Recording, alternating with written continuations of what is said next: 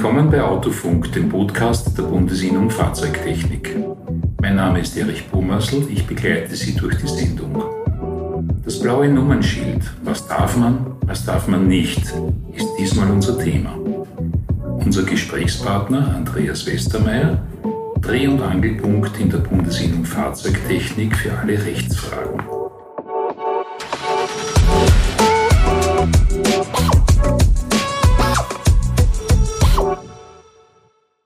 Westermeier, herzlich willkommen. Danke, dass ich wieder mal da sein darf.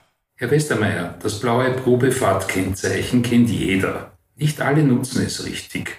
Führt das zu saftigen Strafen? Das führt zu ordentlichen Strafen. 2010 bekam ich das erste Mal einen Anruf von einem Mitglied aus Vorarlberg. Er hat einen Strafbescheid über 20.000 Euro bekommen. Das war dann so der erste Punkt, wo ich mich mit dem Paragraph 45 KFG, wo die Probefahrtkennzeichen beschrieben worden sind, auseinandergesetzt habe und mal so geforscht habe, warum zahlt ein Mitgliedsbetrieb wegen so einem Kennzeichen 20.000 Euro. Wir haben es ein bisschen runterverhandeln können mit der Behörde, was auch ein bisschen suspekt war. Aber nichtsdestotrotz, das sind enorme Summen, die muss man erstmal verdienen. Kommen wir vielleicht zum Thema, was darf man und was darf man nicht. Es ist relativ klar im Paragraph 45 KfG festgeschrieben, was man so tun darf. Das sind sechs Punkte, was ich tun darf mit diesem Fahrzeug oder mit diesem Kennzeichen, dass er auf irgendein Fahrzeug draufgeschraubt wird. Und mit diesem Kennzeichen darf ich mal mit dem Fahrzeug, wo das drauf ist, mal die Leistungs- und Gebrauchsfähigkeit feststellen. Also funktionieren die Bremsen, sind die Blinker in Ordnung, wie ist das Bremsverhalten, das Licht-Sichtverhältnis und dergleichen. Also ich würde mal so sagen, so das ist klassische 57a-Überprüfung. Zweiter Punkt wäre als Beispiel hier, ich mache ein Gutachten über einen Oldtimer der Kunde kommt und sagt, da klappert hinten links was und ich weiß nicht, was es ist. Da mache ich eine Probefahrt.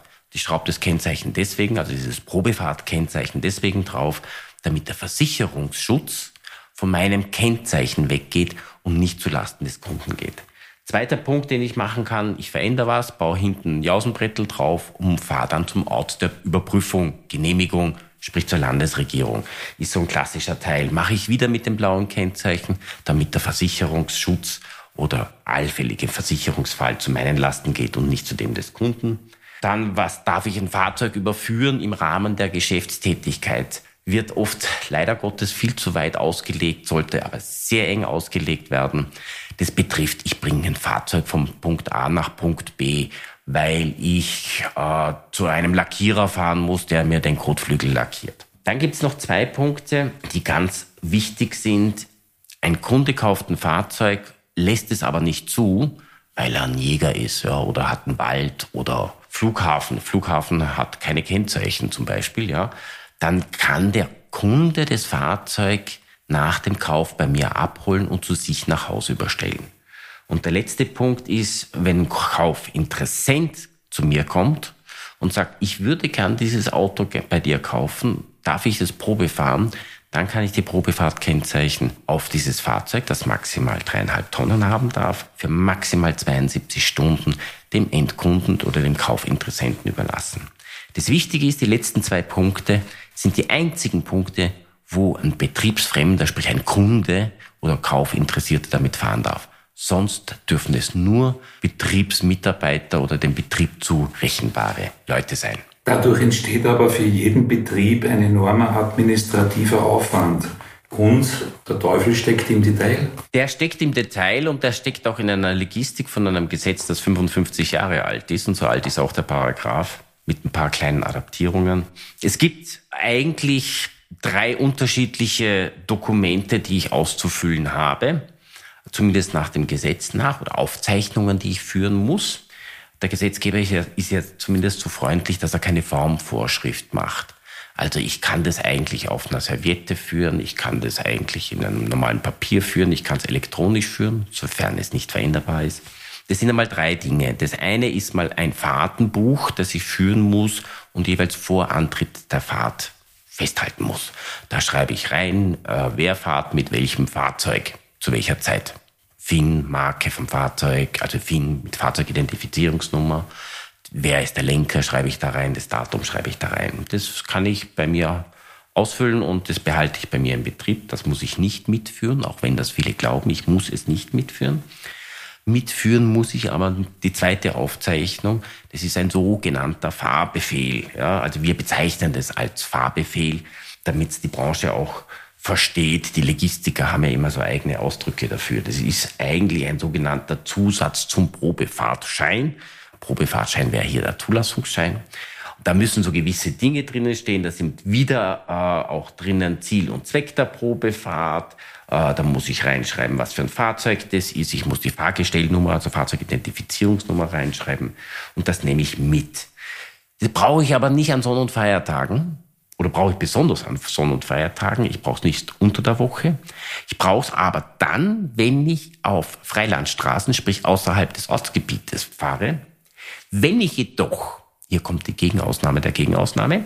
Wenn ich jedoch äh, mein Geschäftsbetrieb außerhalb des Ortsgebietes habe, brauche ich es nicht auf Freilandstraßen, außer an Sonn- und Feiertagen.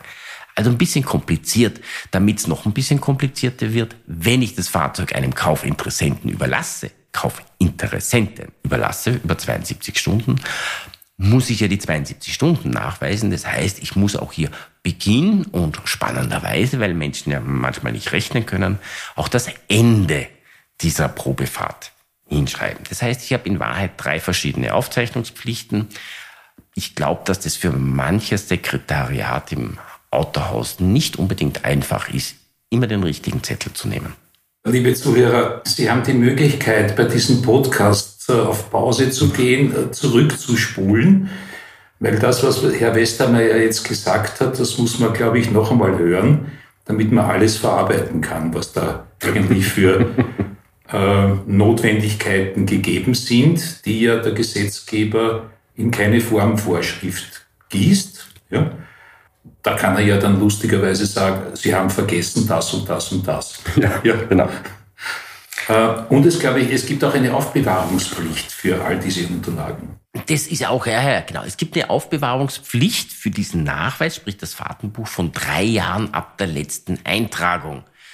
Ähm, wird spannend sein, wie das bei elektronischen Mitteln ist. Aber wie gesagt, das Gesetz ist 55 Jahre alt, da haben wir noch nicht wirklich elektronisch gearbeitet. Da kommt aber dann aber auch wieder ein bisschen das Finanzrecht hinein, weil wenn ich im Finanzrecht zum Beispiel einen Hol- und Bringservice anbiete, äh, dann sagt mir die Buchhaltung oder sagt mir die Finanz, ich muss jeden Geschäftsfall sieben Jahre aufbewahren. Also wenn ich die Probefahrt Hol-Bring-Service verrechne, das mit Probefahrtkennzeichen durchführe, müsste ich eigentlich das Fahrtenbuch sieben Jahre aufbewahren. Aber es sind zwei Gesetzesmaterien und deswegen ist das Ganze sehr komplex und unübersichtlich. Darum danken wir ja jetzt schon, dass Sie bei uns waren, Herr Westermeier. Weil die Sache so komplex ist, ja, welche Dienstleistungen bietet die Bundesinnung dazu an? Also als Bundesinnung, wie, wie gesagt, wir haben uns diesem Thema nach dem, unserem Leitbild, das wir uns mal erarbeitet haben, Sprich, ein Anliegen kommt bei uns an, da machen wir eine individuelle Lösung, wenn das öfters vorkommt.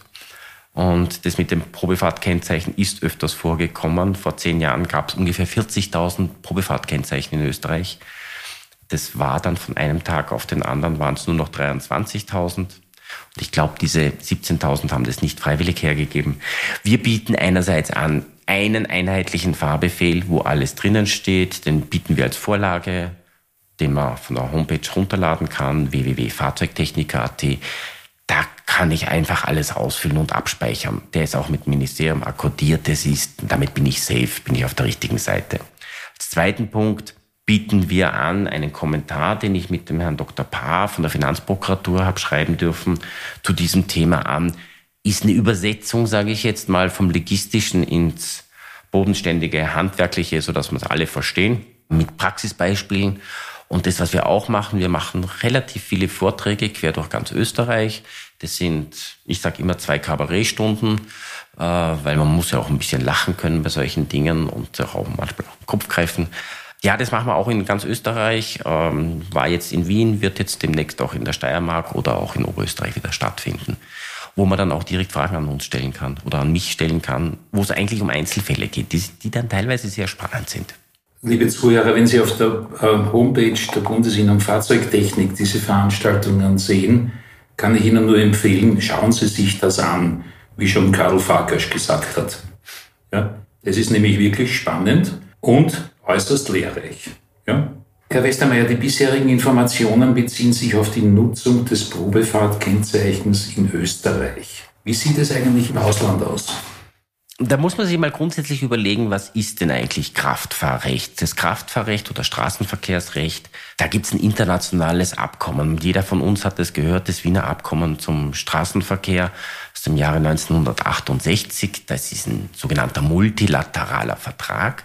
Das heißt, da haben sich inzwischen 75, 78 Länder daran beteiligt, haben gesagt, ja, nach diesen Spielregeln funktioniert der Verkehr bei uns in, in unseren Ländern. Das heißt, da sind gewisse Bestimmungen drinnen, die in allen Ländern gleich sein müssen. Und da gibt es diesen wunderbaren Artikel 35, der die Zulassung ganz klar definiert. Und da heißt, dass ein, bei dieser Zulassung, diesem Zulassungsschein, das Kennzeichen und das Fahrzeug drinnen stehen muss. So, das Probefahrtkennzeichen ist also eine Ausnahme, weil in diesem Zulassungsschein steht alles drinnen, nur kein Fahrzeug. Und damit gilt dieses Wiener Abkommen zum Straßenverkehr nicht. Und aus diesem Grund musste natürlich das Verkehrsministerium oder das damals zuständige Verkehrsministerium an alle Länder in Europa einzeln herantreten und fragen, so dürfen wir dir das mal zeigen? Würdest du das anerkennen, wenn ich mit diesem blauen Kennzeichen nach Deutschland, Schweiz, Ungarn oder wie auch immer hinfahre? Und die Länder konnten dann sagen ja oder nein. Viele Länder haben es anerkannt, viele Länder haben es nicht anerkannt oder auch unter bestimmten Bedingungen. Und wenn man sich jetzt das zum Beispiel anschaut, ich nehme da gerne bei, äh, Deutschland her, weil hier doch ein starker Austausch ist, sagt Deutschland ganz klipp und klar, Moment, du darfst das Probefahrtkennzeichen verwenden, aber nicht für den Export von Fahrzeug aus Deutschland. Das heißt, ich kann zum Beispiel von Linz aus nach Passau fahren, ein Fahrzeug überprüfen und wieder zurückfahren. Wenn ich zum Beispiel einen Kunde habe, der schauen will, ob das Auto in Deutschland auch durch den TÜV kommt, ich kann in Holland ein Auto kaufen, kann mit dem durch Deutschland durchfahren mit dem blauen Kennzeichen, aber ich darf kein Fahrzeug in Bayern, Stuttgart oder wo auch immer kaufen und mit dem blauen Kennzeichen nach Österreich fahren. Das ist so die Bedingung, was Deutschland gestellt hat. Der Schweiz ist es noch ein bisschen komplizierter. Die haben ihren Kantönligeist. Ähm, die Schweizer, da agiert jeder Kanton anders. Das hat steuerrechtliche Gründe. Also auch hier Export von oder Import aus der Schweiz würde ich ein bisschen aufpassen. Italien ist auch immer so ein bisschen nett, weil Italien sagt zwar, wir anerkennen das, aber da gibt's halt die Carabinieri, die halt doch ihre eigene Meinung haben. Das muss nicht unbedingt mit Rom zusammenhängen. Aber da haben wir in unserem Kommentar eine sogenannte Verbalnote des Verkehrsministeriums Italien auf Italienisch geschrieben. Das kann man den Carabinieri zeigen, dass das anerkannt ist. Ich habe bei Ihrem Vortrag auch gesehen, Rumänien hat ja auch zugesagt, wenn ich das Land jetzt ja. richtig äh, in der Europakarte identifiziert habe. Die Krux ist nur, die Länder, die zwischen Österreich und Rumänien liegen, haben es nicht anerkannt. Das heißt, diese Anerkennung von Rumänien ist wertlos. Naja, man kann da vielleicht mit dem Schiff hinfahren. Ich weiß es nicht, so irgendwie von Genua, da von unten rum übers Schwarze Meer. Also, ja, ist so. Ja, ist ein, weil es halt bilaterale Verträge sind. Es ist, wie ist. Genau. Herr Westermeier, haben Sie noch äh, zum Schluss einen Tipp für unsere Zuhörer? Ich hätte sehr viele Tipps, aber um kurz zu sein, das KfG ist 55 Jahre alt. Ähm, damals gab es noch keine Elektronik. Ja. Weil es diese Elektronik noch nicht gab oder keine Digitalisierung noch nicht gab, muss man halt gewisse Dinge, die heute passieren, ähm, auch der Zeit anpassen. Ich spreche nur einfach den, den Fahrzeugverkauf, der jetzt über, immer verstärkt äh, über online passiert, spreche ich an. Wir hatten jetzt letzte Woche einen Fall. Kunde hat online ein Fahrzeug gekauft, ist zum, zu der Werkstatt gefahren, um es abzuholen, sagt, ich will es aber nochmal Probe fahren. Jetzt muss man ganz klipp und klar sagen, durch diesen Online-Kauf ist eigentlich der Kaufvertrag schon geschlossen worden und damit ist er kein Kaufinteressent mehr und er dürfte keine Probefahrt mehr machen. Also mein Tipp hier wäre zum Überlegen, ist der Online-Verkauf, also wirklich das Abschließen eines Kaufvertrages online wirklich das richtige äh, Instrument oder könnte man nicht sagen, man macht einfach eine Kauf, ein Kaufinteresse, ja, wo man zwei Dinge nämlich umgehen kann. Nicht nur das Thema mit der Probefahrt, da kann nämlich der Kunde die Probefahrt machen, weil er ist ja immer noch Interessent. Ich umgehe auch das sogenannte Fernabsatzgeschäft. Äh, das Fernabsatzgeschäft ähm, ermöglicht ja dem Endkunden als Kaufinteressenten oder als Käufer ein 14-tägiges Rücktrittsrecht ohne Angabe von Gründen. Also das könnte ich dann auch noch umgehen. Also da muss man einfach noch mit dem Thema überlegen. Auf jeden Fall mein wichtigster Tipp, ernst nehmen. Es ist eine Ausnahmeregelung, dieses, dieses blaue Kennzeichen. Es ist eng und streng auszulegen, so sieht es auch die Judikatur. Herr Westermeier, danke für das Gespräch. Ich sage danke, hat wieder viel Spaß gemacht. Liebe Zuhörer, empfehlen Sie uns bitte weiter, wenn Sie von diesem Podcast profitieren konnten. Wollen Sie regelmäßig über wichtige Themen informiert werden, dann melden Sie sich bitte beim Newsletter der Bundesinnung Fahrzeugtechnik an. Anmeldungen auf der Homepage fahrzeugtechniker.at. Das Team von Autofunk wünscht Ihnen eine schöne Adventzeit, einen guten Rutsch ins neue Jahr und Glück und Gesundheit für 2023. Ich freue mich, wenn Sie bei der nächsten Folge Autofunk wieder dabei sind. Bis dahin, adieu.